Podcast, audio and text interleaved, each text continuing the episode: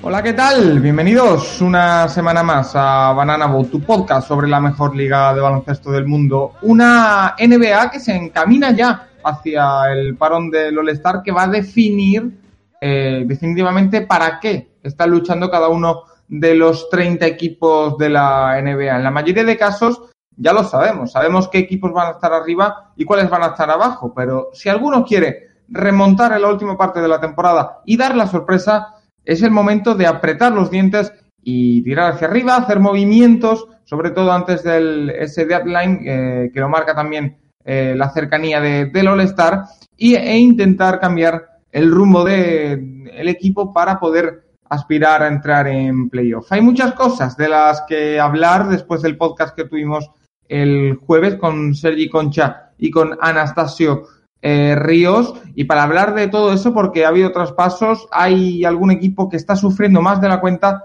Eh, tengo conmigo a la otra pata de este nuestro podcast. No está Sergi, porque ha tenido eh, incidentes climatológicos que le han impedido estar aquí. Básicamente se ha caído algún árbol en su calle y se ha quedado sin, sin luz.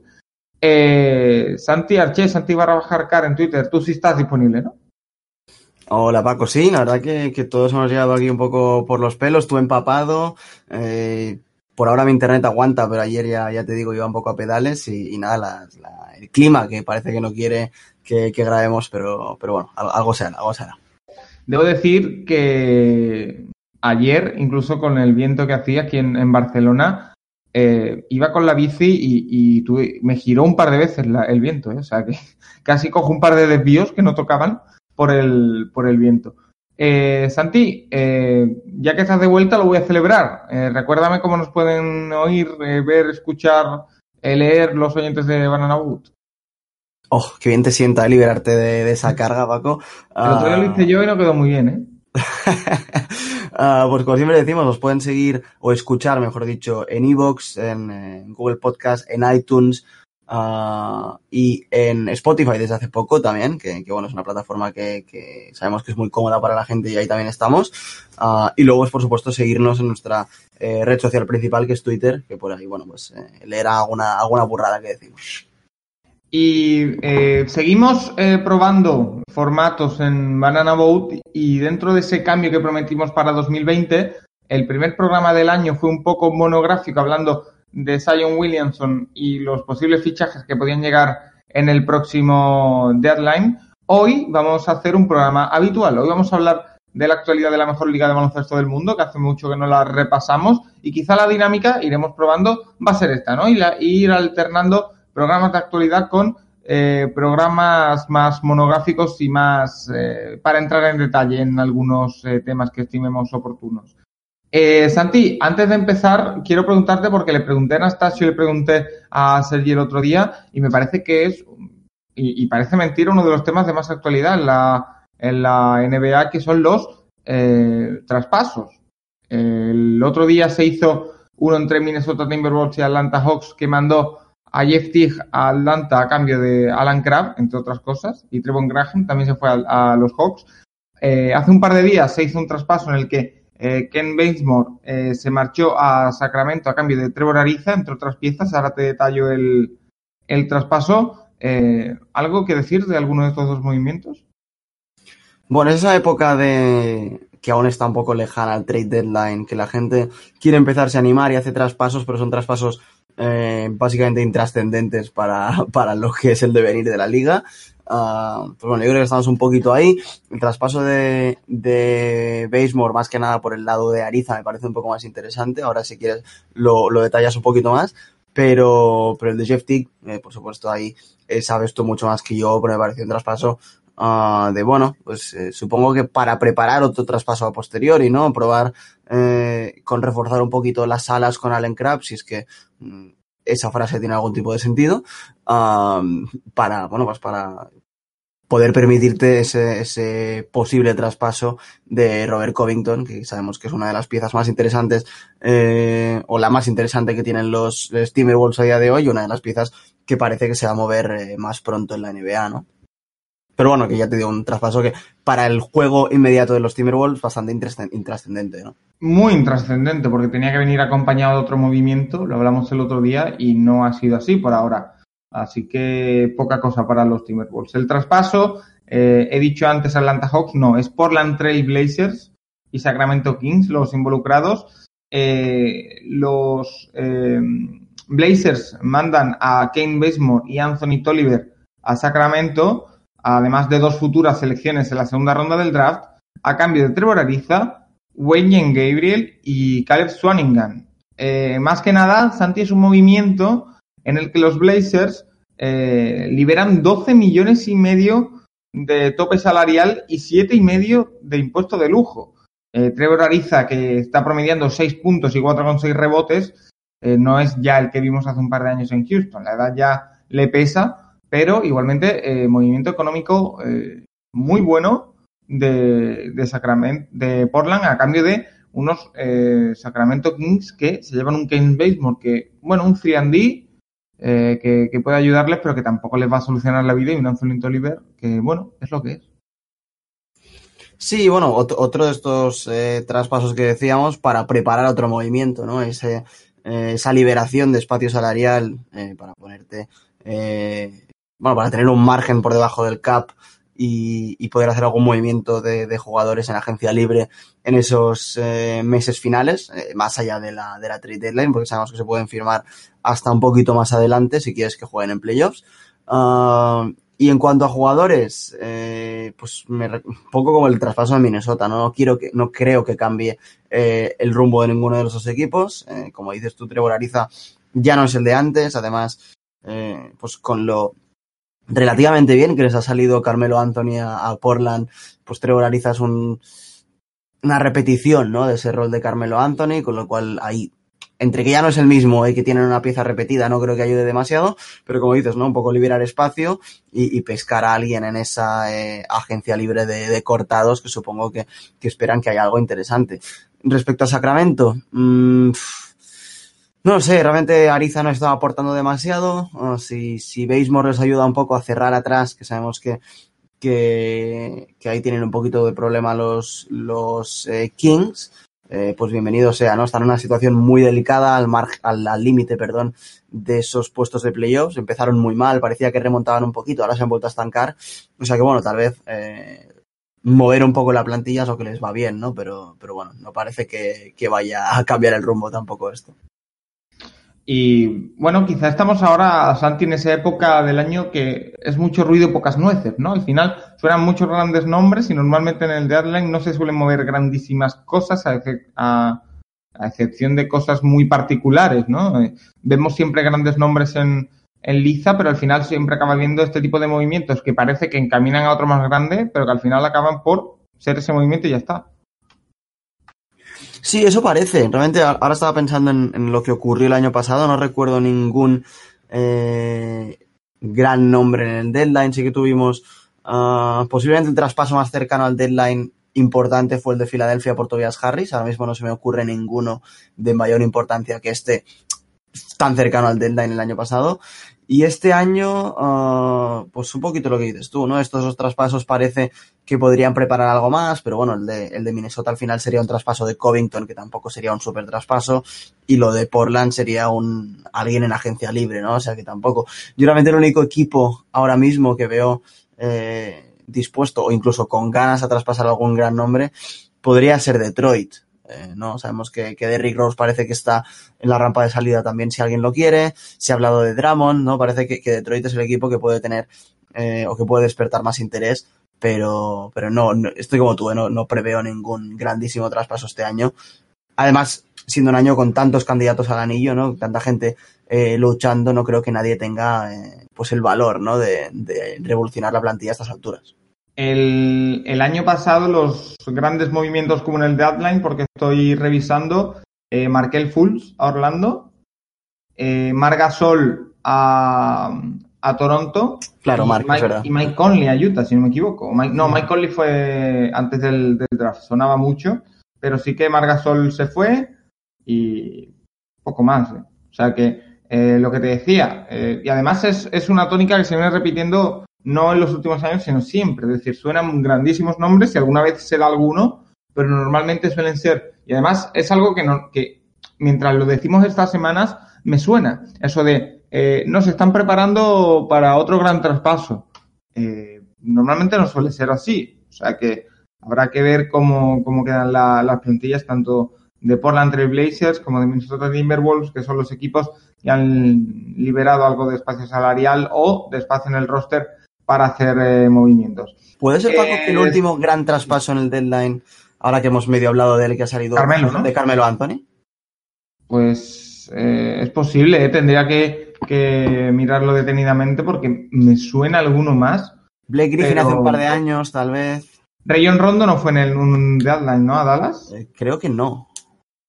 Pues puede ser, probablemente. ¿eh? O sea que... Hace años ya, o sea, imagínate. Sí, sí, sí. Eh, al final estamos en, en eso. Se mueve más en verano con la agencia libre que ahora. Eh, Santi, eh, actividad de la NBA que nos deja. eh, ayer fue el día de Martin Luther. No sé si pudiste ver algo. Sí, estuve mirando, aprovechando un poco esos partidos más pronto. Vi Filadelfia, vi algún coletazo de, de los que había después. El Houston, Oklahoma, que supongo que lo eh, comentaremos. Y, la verdad que un, un, un día, perdón, de locura, ¿no? Con 14 partidos. Realmente uno de los días eh, más, pues eso, más locos de toda la temporada de NBA. Empezando por esa conferencia oeste, hay que destacar, ¿no? Lo de, como tú has dicho, Houston, que está cuesta abajo y sin frenos, ¿eh? Cuatro derrotas consecutivas, cuatro, bueno, eh, partidos perdidos, el último, como dices, ante Oklahoma, y ya están sextos en la conferencia oeste, les persigue Oklahoma a dos partidos, y no va, o sea, evidentemente no peligra para ellos los playoffs, pero un equipo que con Russell Westbrook esperaban seguir optando a todo, parece que, eh, bueno, la historia de la vida de, Russell Westbrook, ¿no? Que mientras más se involucra en un equipo, peor va ese equipo, desgraciadamente. ¿No te da la sensación, además, ahora mirando a los Rockets, que dices que bien les iría a Chris Paul? Porque es como Sí. un círculo sí, vicioso, sí. ¿no? Parece. Sí. O sea, eh, eh, la clave de todo es si Chris Paul no hubiera firmado, que él lo tenía que firmar, eh, tenía que haber sido una mejor capacidad negociadora de, de la gerencia de Houston. Si no hubiera firmado 160 millones por cuatro años, si hubiera firmado un contrato de 30, de 90 millones por tres años, eh, seguiría en Houston seguro Chris Paul. Sí, sí, no, eso es obvio, ¿no? Pero es que a veces los miras y de esos tres que bien les iría, eh, pues cuando Harden no tiene la bola, ¿no? Un base organizador. Por supuesto, Chris Paul, con ese dineral que estaba cobrando, eh, era muy difícil de mantener, pero, pero no, es- a veces es, algo que me, viene a la cabeza y digo, ostras, es que es el jugador perfecto que les iría, ¿no? Pero, pero bueno, eh, como dices tú, van eh, cuesta abajo y sin frenos, eh, cuatro derrotas consecutivas, sí que es cierto que las dos, bueno, las dos últimas no, realmente tampoco han sido rivales demasiado difíciles. Memphis, Portland, te la puedes esperar, Lakers sí que te la esperas, y ayer contra Oklahoma, si no recuerdo mal, creo que tuvieron una, una ventaja máxima de 17 puntos, eh, 15 seguro, que, que en ese momento lo estaba mirando, 17 ahora dudo, pero bueno, que, la, echaron por tierra, se dejaron remontar, creo que Harden además tuvo un partido eh, lamentable con un 1 de, un uno de 17 en tiros de, en triples, perdón, ah, que, bueno, mm, ya bastante es. Ah, estuvo tirando después del partido, creo que Harden, eh, bueno, pues como debe ser, ¿no? Eh, está muy enfadado, tiene muy en mente esta racha negativa del equipo.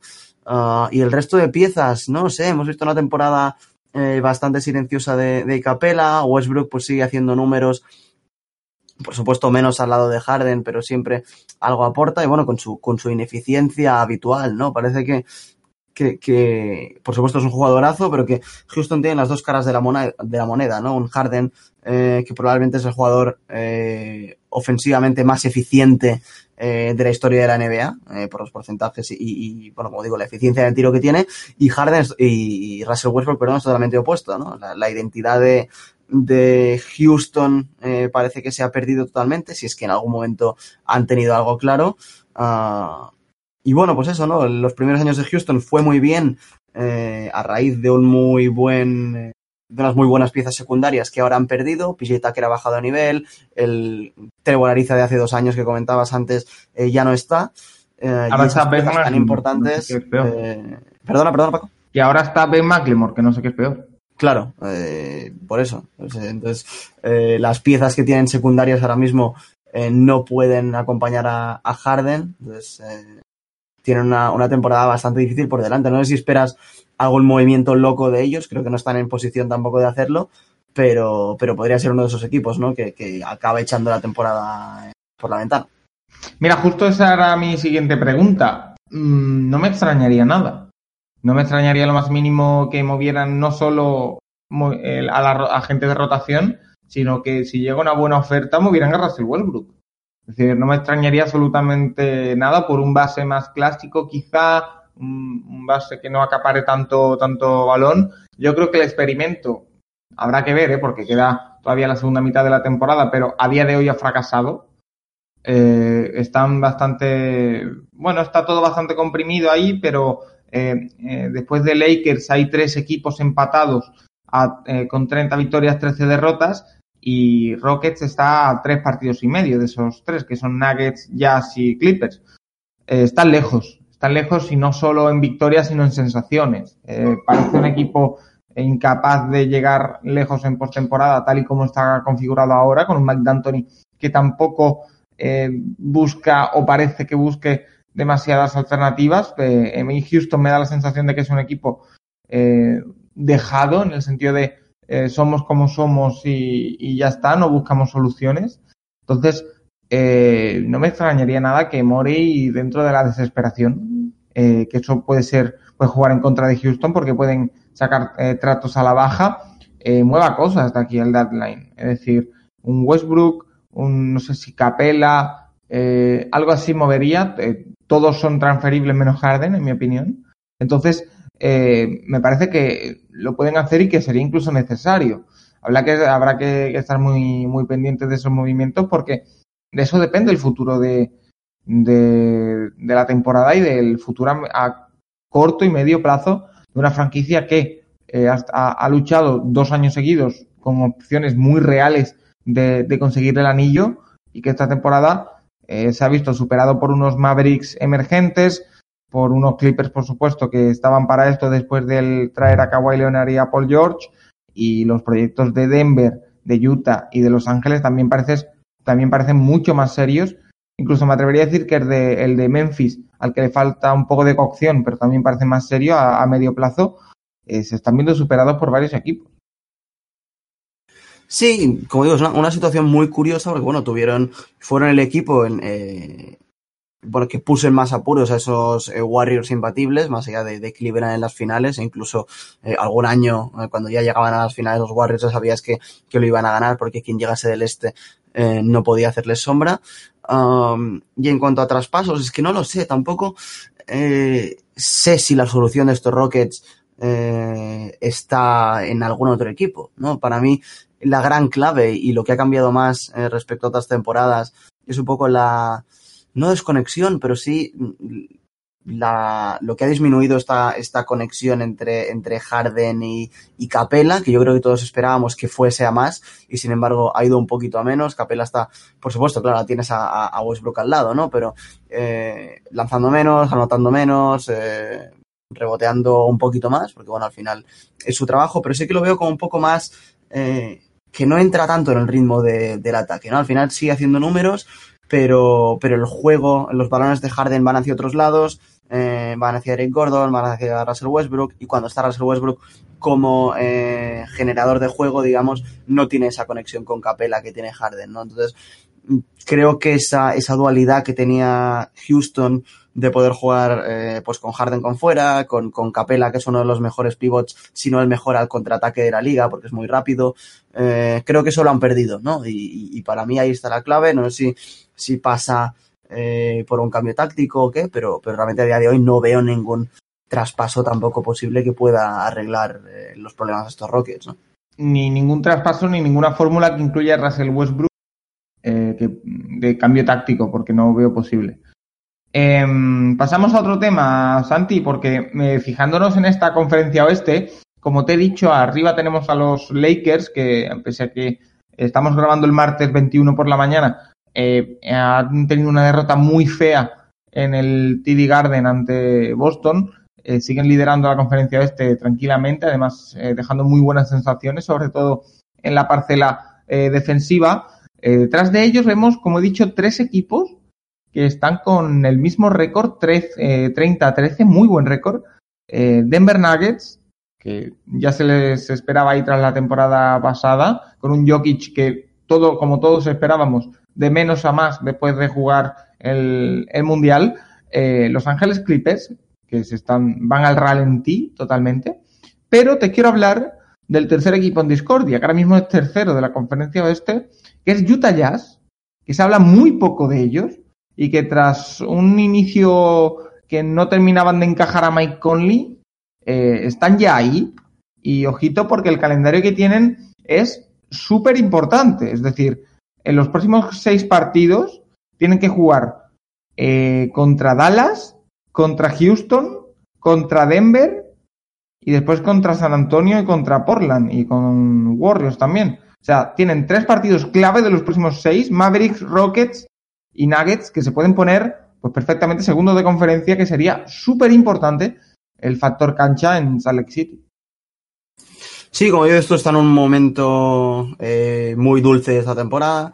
Eh, me hizo mucha gracia el otro día, creo que era Bleacher Report que tuiteaba eh, los Utah Jazz están saliendo, ¿por qué nadie está hablando de ellos? Y dices, bueno, eh, igual podríais hablar vosotros, ¿no? Me pareció un tuit bastante desafortunado por su parte, uh, pero bueno, sí que están en un momento, como dices tú, muy bueno en la temporada, van eh, a un ritmo espectacular, que coincide, eh, curiosamente, con unos partidos en los que ha estado Mike Conley de baja, ¿no? Ahora sí que es cierto que ha vuelto hace un par de días en ese partido contra eh, Sacramento Kings, pero ha estado bastantes días de baja, yo creo que que no estaba siendo tampoco la temporada de Mike Conley.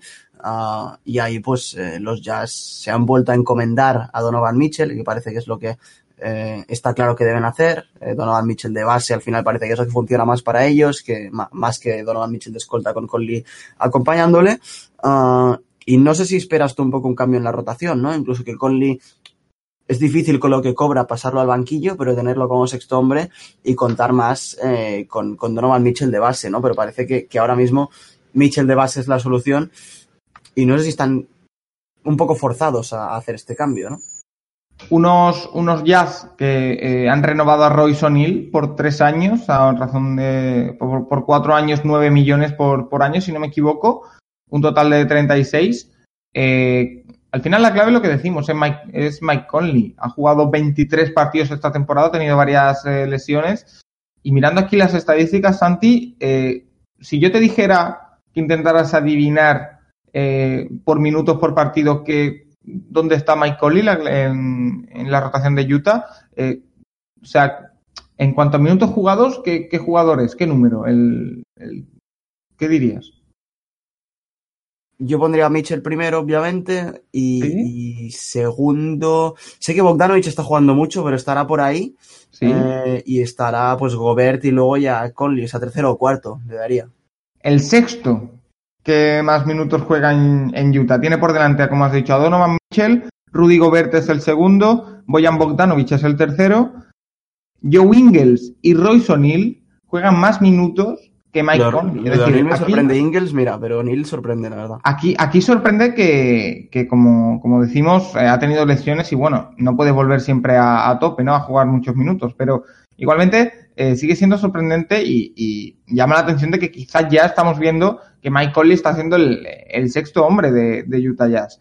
Entonces, sorprende porque venía a ser el relevo de, de, de Ricky Rubio en ese estilo que también les había ido en, los últimos años a Utah. Era como un Ricky Rubio mejorado, en el sentido de que era también un buen pasador, no tiene la visión de, Rubio, evidentemente, pero sí tiene más tiro, eso que tanto demandaban en, Utah, y eh, sin embargo se está adaptando, como decimos, Donovan Mitchell a ese puesto, eh, Joe Ingles sabemos todos que es un, alero con alma de, de, de base, entonces eh, intentando encontrar soluciones alternativas los, los Jazz, y, encontrándolas hasta el punto de, como te digo, encontrarse empatados con Denver, empatados con los Clippers y no sé hasta qué punto pueden tener continuidad en postemporada, porque como siempre, eh, no sé hasta qué punto podemos contar con Donovan Mitchell para solucionar partidos, sobre todo teniendo en cuenta de que ofensivamente este año sí tiene un arma más que es Bogdanovich, pero eh, habrá que, ver cómo funciona este equipo cuando de verdad eh, todos sabemos que en playoff no es que se defienda más, sino que se permite más defensivamente. Entonces, habrá que ver hasta qué punto este equipo puede resistir. Otros años ha sufrido porque no tenía un segundo generador constante. Lo fue Ricky Rubio, como decimos, pero eh, la lesión el año pasado mermó mucho a, Utah y este año sí tienen a Bogdanovich. Entonces, eh, Mike Conley, que parecía que iba a ser esa segunda opción eh, de ataque, se ha quedado un poco relegado, pero es, interesante. Es un equipo, Santi, que a mí me tiene bastante intrigado y que mm, me gusta y, quiero ver arriba y, la verdad que me congratula tenerlos donde están.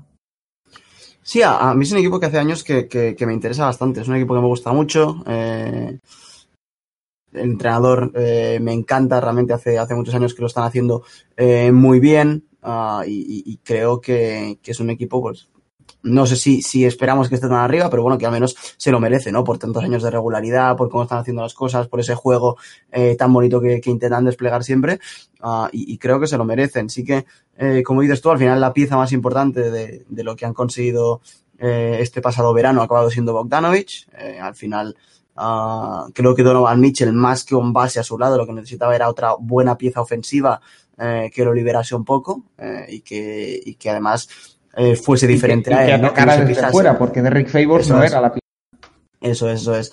Uh, que tirase desde fuera, que además eh, sea competente defensivamente, porque es una identidad que Utah eh, necesita y debe mantener. Uh, y, y, creo, bueno, no sé si, si, puede sorprender un poco que Bogdanovich acabe siendo más importante que Conley, pero, pero bueno, Conley al final venía a ayudar a Mitchell y, y no sé si por lo que está aprendiendo Mitchell de él, eh, es una apuesta que al final acabará saliendo bien, pero bueno, lo que es cierto es que sobre el parque el, nivel de Colino es el esperado y como, como decimos, ¿no? Tal vez la solución acabe pasando por, por moverlo a, la, a esa posición de sexto hombre, aunque con ese, con ese sueldo parece complicado. Bueno, pero mientras Norman Mitchell siga teniendo sueldo de rookie, les compensará. seguimos hablando de todo lo que da de sí la conferencia eh, oeste, por ejemplo. No sé si quieres destacar algo más, porque tenemos, eh, repasando un poco esos Grizzlies de, de Yamoran, de verdad, eh, es un jugador súper especial, octavos. Después los Spurs ahí luchando con ellos y ya más atrás Portland, Phoenix, Pelicans, Minnesota, Sacramento. Ojito que se habla muy poco, Santi, de la decepción de los Kings, es decir, penúltimos 15-28, eh, porque el caso de Minnesota empezaron muy bien, pero pensábamos que, podía pasar esto, que podía estar abajo, quizá no tanto, pero eh, lo de Sacramento sí que eh, la decepción es muy grande y en un proyecto en el que se pensaba que este era el año para dar el salto a playoff y que se está viendo que está muy barato, hay dudas sobre este proyecto. El, caso de Sacramento ha sido muy raro durante el año. Sí que es cierto que han empezaron mal, luego parecía que remontaban, eh, justo les llegó la lesión de, de, de Aaron Fox, que ha estado prácticamente o incluso más de un mes fuera. Ahora, ahora me falla la memoria, pero ha estado bastante tiempo fuera. Ahí, por supuesto, pues se estancaron un poquito. Ahora con la vuelta de Aaron parece que volvían a sacar eh, la cabeza por ahí, pero al final nada. y creo que que la, la imagen de, de, la temporada de los Sacramento Kings eh, es el partido de anoche contra, contra Miami Heat. No sé si tuviste la suerte de poder verlo, yo, yo me quedé hasta el final y realmente eh, fue una, un cúmulo de despropósitos, ¿no? Estaba mmm, Sacramento ganando de 6 a poco más de un minuto, al final acaba eh, empatando Miami, se ponen por delante con una canasta churrimanguera a, con, a 1,9 segundos el final, le regalan el empate a Miami totalmente, fuerzan la prórroga y al final la prórroga yendo por debajo eh, tenían la posición para empatar y pierden el balón de una forma súper estúpida, ¿no? Eh, creo que no acaban de tener identidad, también es normal, tienen un equipo muy joven, eh, mucha gente se puede reír de ellos por no haber seleccionado a Luca en lugar de Bagley, pero sí que creo que Bagley en, la idea de proyecto puede ser que encaje incluso más que Lucas, y que bueno, ahí eh, si crees en el proyecto entiendo la apuesta por Bagley, pero, pero bueno, tienen muchas piezas que, que no acaban de encajar o que no acaban de, de funcionar, ¿no? Harrison Barnes eh, sigue ahí por lo que cobra, pero, pero yo creo que ya no tiene, eh, no sé si sitio en ese equipo, ¿no? Pero ya no tiene mucho sentido. Eh, Harrison Barnes, Santi, que es el jugador que más minutos por partido juega en estos Kings, ¿eh? Es sintomático, ¿eh? Sí, y, y, y, no deja de sorprender, ¿no? Porque además tienes buenas piezas, eh, como consiste hace un par de veranos a, a Bielicha, eh, tienes, como digo, a Bagley, a, a, a dos jugadores eh, ya no prometedores, porque, porque el tema de Buddy Hill con la edad ya sabemos que, que, acabó siendo bastante curioso, ¿no? Pero un backcourt bastante interesante con, con Fox y, y Buddy Hill. Eh, sorprende que estén tan mal, ¿no? Pero, pero no sé si, si, si es otro de esos equipos de los que puedes esperar algún traspaso pero, pero al, final, al fin y al cabo, para mí la pieza a mover sería Harrison Barnes o, o tal vez Bielicha, si crees que ¿Quién, puedes. quién, pero ¿quién se va a comer a Harrison Ya, Barnes? no, por eso, por eso digo que, que, que, creo que sería uno de los equipos que quiere sacar piezas, pero que nadie, nadie se las va a comer, ¿no? O sea, que, que no sé. Al final, eh, la clave está en Darren Fox ha jugado 24 partidos y Marvin Bagley 12. Eh, la clave está ahí. Y la clave está en que mm, Bogdanovich eh, ningún partido como titular y, y no, no, está, está aportando eh, estadísticas similares, pero no ha dado el salto quizá que se esperaba, ¿no? Del, del jugador serbio. Eh, sí, serbio, ¿no? Porque siempre lo confundo los dos. El de Utah es el croata y este es el serbio, ¿verdad? Eh, sí, creo que sí, sí, sí, sí. Vale, eh, entonces, eh, bueno, un equipo que, que no está dando la, la, talla. Uno que sí lo está haciendo en la conferencia este, y es que yo tengo un problema, Santi. Yo habitualmente no miro las clasificaciones de la NBA más que muy de vez en cuando. Entonces, cuando hoy, eh, preparando el programa, eh, me he puesto a mirar las clasificaciones esta mañana y he visto a Miami Heat segundo en la conferencia este, he alucinado. 30-13 también, igual que los otros tres equipos de la conferencia oeste, como hemos dicho.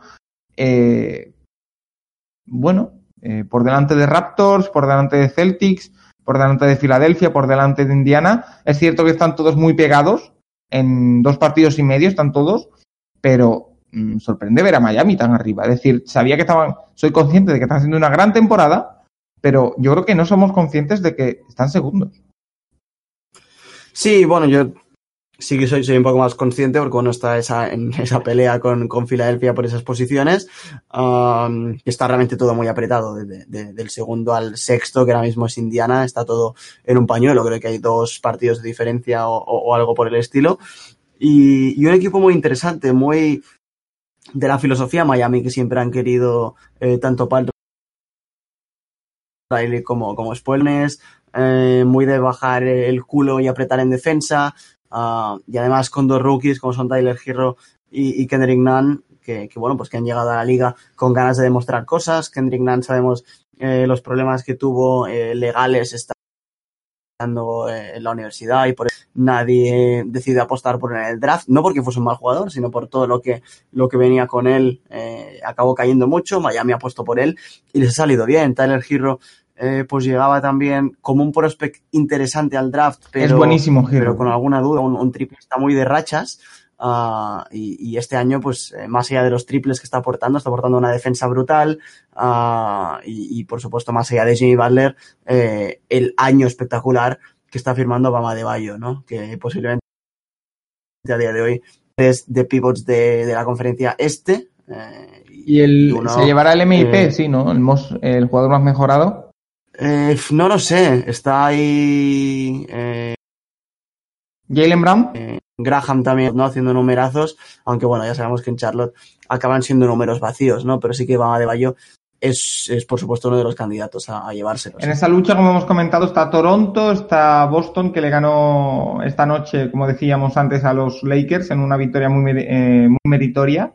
Eh, Filadelfia e Indiana. Eh, ¿Qué te dice esta lucha? Además, con tu equipo, Filadelfia, ya sabéis que a Santi lo podéis escuchar en ese podcast eh, Campana Sixer, eh, hablando específicamente del equipo de Filadelfia, pero eh, ¿cómo ves esa lucha? Cinco entre el segundo y el sexto. Hay mucha diferencia ¿eh? en, en playoff entre ser segundo y ser sexto.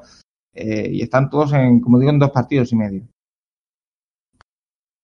Sí, pues eh, una lucha eh, muy curiosa, ¿no? Creo que eh, a mí, más que Miami, el, equipo que me está sorprendiendo más eh, por estar ahí arriba es, es, Toronto. Sabemos que ha tenido también bastantes problemas de lesiones. cultura, el gran año, por supuesto, que está firmando de nuevo Pascal Siakam, que podría ser otro jugador que, que podría repetir el, jugador más, eh, más mejorado de la temporada. Creo que no ha pasado nunca. Ganar dos, dos temporadas el jugador más mejorado, el incremento de números que, que está teniendo sería para, dárselo, ¿no?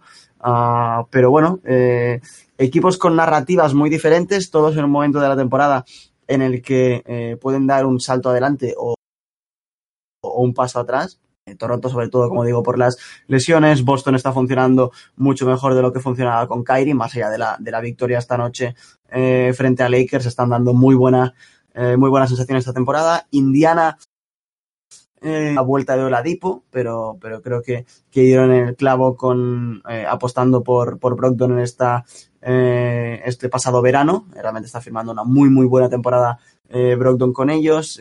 siguen teniendo ese problema de la de duplicidad o de la dualidad que tienen ahí en, la posición de, de 4 y 5 con, eh, con Turner y, y Sabonis, eh, que podría ser uno de los equipos, este sí, que se moviese este este, con lo bien que les está yendo, que acaben apostando por eso.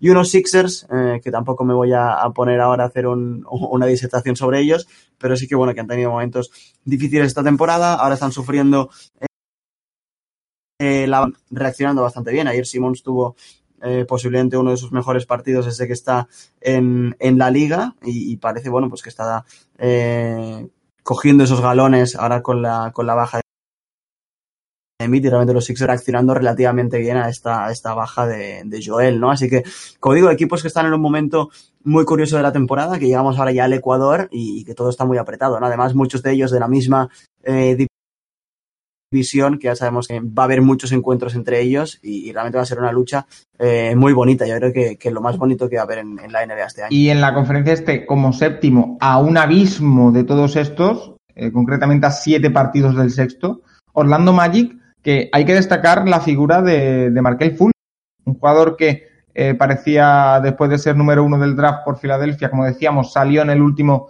eh, deadline rumbo a, Orlando, parecía que se iba a perder por el camino y que sí, sí, que es cierto que sus números esta temporada no son espectaculares, 12 puntos, 4 asistencias de media, pero que está dejando flashes, eh, Santi, de que yo creo que no va a ser la estrella que prometía, pero que sí que puede dejar eh, cierto sello en la liga, que puede ser importante, por ejemplo, desde que, de, desde que comenzó 2020, eh, está promediando 14,5 puntos, 5,6 asistencias, 5,1 rebotes.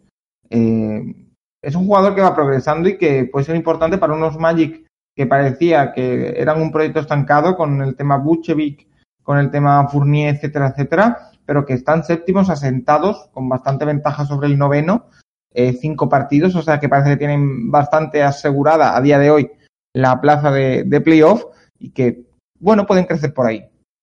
Sí, eh, no hay que olvidar que era el, un número uno súper claro en lo que fue un draft eh, que tenía bastante talento, ¿no? Tenía Alonso Ball, tenía Jason Tatum por ahí, tenía Donovan Mitchell, uh, y él era un número obvio en ese draft, todo el mundo lo sabía, eh, y, al final los Sixers apostaron por él, eh, la, apuesta no acabó eh, saliendo bien, pero creo que él necesitaba un cambio de aires, la afición de Filadelfia, que creo que es algo que en Twitter últimamente no sé por qué se está, parece que está diciendo lo contrario, pero no tiene ningún tipo de sentido. Y, él, ya lo hemos hablado en alguna ocasión, quería salir de ahí, buscó eh, su salida. Eh, creo que eso no, no, hay, no hay manera de taparlo, creo que es muy obvio. Eh, visitando a millones de médicos para que al final le dijesen lo que él quería oír y forzar esa salida, ¿no? Al final, un proyecto como Orlando, sin presión, que parecía estancado, pues parece un, un lugar ideal para él. Poco que se pueda parecer a ese Fulch que, prometía en, la universidad eh, será un muy buen año para, bueno, muy buen año o una muy buena eh, decisión para él, ¿no? Este, este traspaso forzado a Orlando. Eh, más allá de eso, como dices, ese fondo de playoffs del, del este, tenemos a unos Brooklyn Nets que pese a la vuelta de Kyrie, aunque ayer contra, contra Filadelfia no pudo jugar, uh, parece que no, no despegan. Eh, también con unas declaraciones de Kyrie bastante incendiarias, hay que decirlo. Uh, y por qué no, este año puede ser el que, el que esos, esos Bulls acaben entrando en playoff, ¿no? Parece que, que estaban mal, pero con lo mal que está. Eh, ¿Puede ser el año en el que acierte eh, por fin la predicción, Santi? Por ahí, por ahí, por ahí decía. Realmente no es un muy buen año para ellos. Realmente creo que eh, tú coincidirás conmigo en que es un año decepcionante para, para los Bulls. Sí, pero pese a eso, sí, sí. Eh, la octava posición del este está tan barata con unos Nets que están tan por debajo de su nivel uh, que, bueno, al final Chicago está tres partidos y medio. Bueno, no es una locura pensar en eso, ¿no? No, se enganchan una buena racha. Eh, Santi, no sé si te queda algo más de lo que hablar para ir cerrando, si no. Eh, no, poquito más. Eh, destacar únicamente que pese a la pésima temporada de los Knicks, la pésima temporada de Golden State Warriors, al final el equipo que seguimos teniendo en el fondo de la liga eh, son los Atlanta Hawks. Eh, y, y, bueno, pues eh, creo que eso lleva bastantes días generando un debate, ¿no? Sobre si Trey Young debe ser All-Star, si no debe ser All-Star. Eh, ¿Debe ser All-Star? ¿Por, ¿Por, dónde vas? ¿Por dónde vas tú, Paco? Ah, mira, yo creo que mira, sí. Nos hemos pisado. el nivel, el nivel eh, hablábamos antes de que, por ejemplo, de Monte Graham los números pueden ser un poco vacíos. En el caso de Trey Young se ve el talento. Y es un jugador espectacular y, y tiene que estar. O sea, y tampoco la competencia en cuanto a guards en el este tampoco es ex, eh, excesiva. Entonces, como mínimo como suplente y si está como titular, yo no me voy a quejar. Como titular me sorprendería bastante, ¿no? Porque por cómo han ido los, los votos, pero sí que yo creo que... No, es el guard más votado en el este. Eh, sí, en el último, en el último retorno, ¿el guard más votado?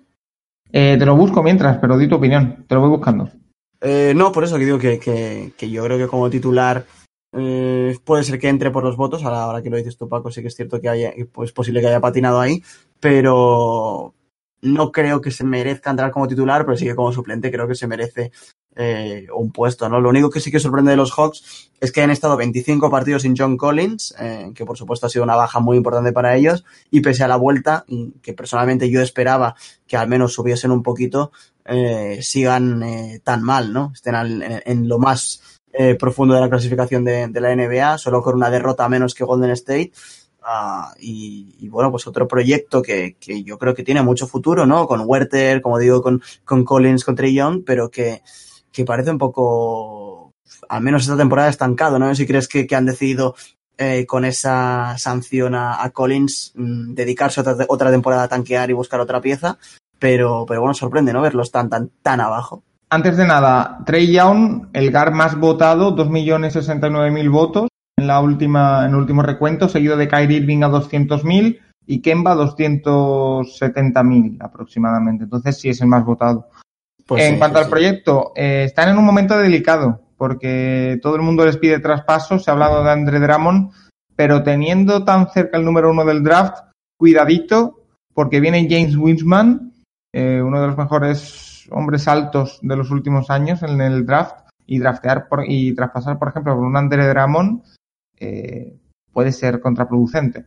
Eh, bueno, yo creo que simplemente ya han tirado la temporada, porque ya no tienen, ya tienen muy poco que hacer con 10 victorias y 35 derrotas casi, eh, y a buscar el, un puesto alto en el draft. Es el peligro de siempre, acumular tantos picks altos te hace que dentro de 2-3 años tengan que renovarlos a todos. Eh, no sé en Atlanta qué pensarán, dan contra Trey Young un jugador eh, estrella, ahora tienen que construir alrededor de, de eso, a ver si, si lo consiguen. Eh, Santi, pues me parece que vamos a ir cerrando el punto final aquí al podcast de, de hoy. Eh, después de lo del jueves, hoy un podcast un poco más de, de, actualidad, de repasando todo lo que viene siendo la NBA cuando se aproxima el, el All-Star. ¿Vas a ver el All-Star? Aún quedan días, ¿no? Creo que se han cerrado los votos, tienen que anunciar estos días ya la, los si no me equivoco, es 14 de febrero, ¿puede ser? ¿Por ahí? El 14 de febrero es el, el All-Star, puede ser, pero bueno, esta semana anuncian los titulares al menos. Uh, no lo sé, realmente me da bastante perecita, ¿no? Pero bueno, con este nuevo formato parece que ha funcionado, así que bueno, igual me apunto, sobre todo para ese concurso de mates que parece que podemos tener eh, buen cartel este año. ¿no? Ya por lo pronto ya Morán se ha, se ha bajado del carro, ¿eh? lo que me quita bastante interés. Vaya, no eh, lo sabía. Eh, pues nada, era por si. para sacarte un poquito un titular a última hora de no, me parece una mierda. claro, algo así. Eh, pues nada, Santi, como siempre, un placer eh, haberte tenido aquí. Emplazamos a todos los oyentes a la semana que viene al siguiente podcast en el que intentaremos centrarnos más en algún tema en concreto y no me queda otra que, bueno, como digo, eh, despedirte Santi y quedamos la semana que viene. Hasta la próxima. Adiós.